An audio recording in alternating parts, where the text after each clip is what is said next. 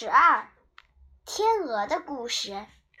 有一年，春天早早的来到了群山环抱的天鹅湖，一些候鸟也从南方飞来了。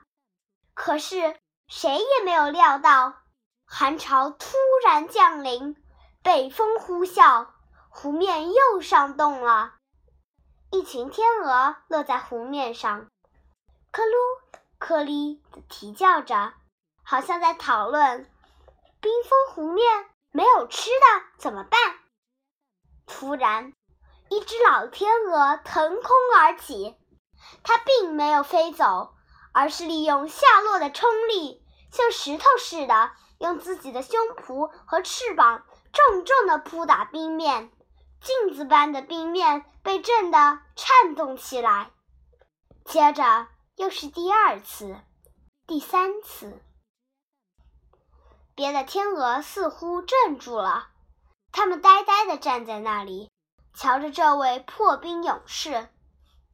只听“咯吱”，冰层裂开了一条小缝，接着又裂开了一条，冰面终于塌陷了。出现了一个小的冰窟窿，有几只天鹅来帮忙了。很快，整群天鹅，大约百来只，都投入了破冰工作。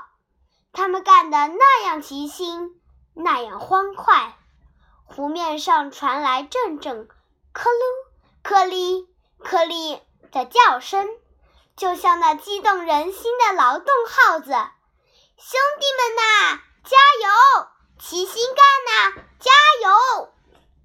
终于，小小的冰窟窿变成了一片很大的水面。所有的天鹅同时结束了工作，它们昂着头，挺着胸，在水里游动着，捕食着鱼虾，不时发出胜利的欢呼声：“咕噜，”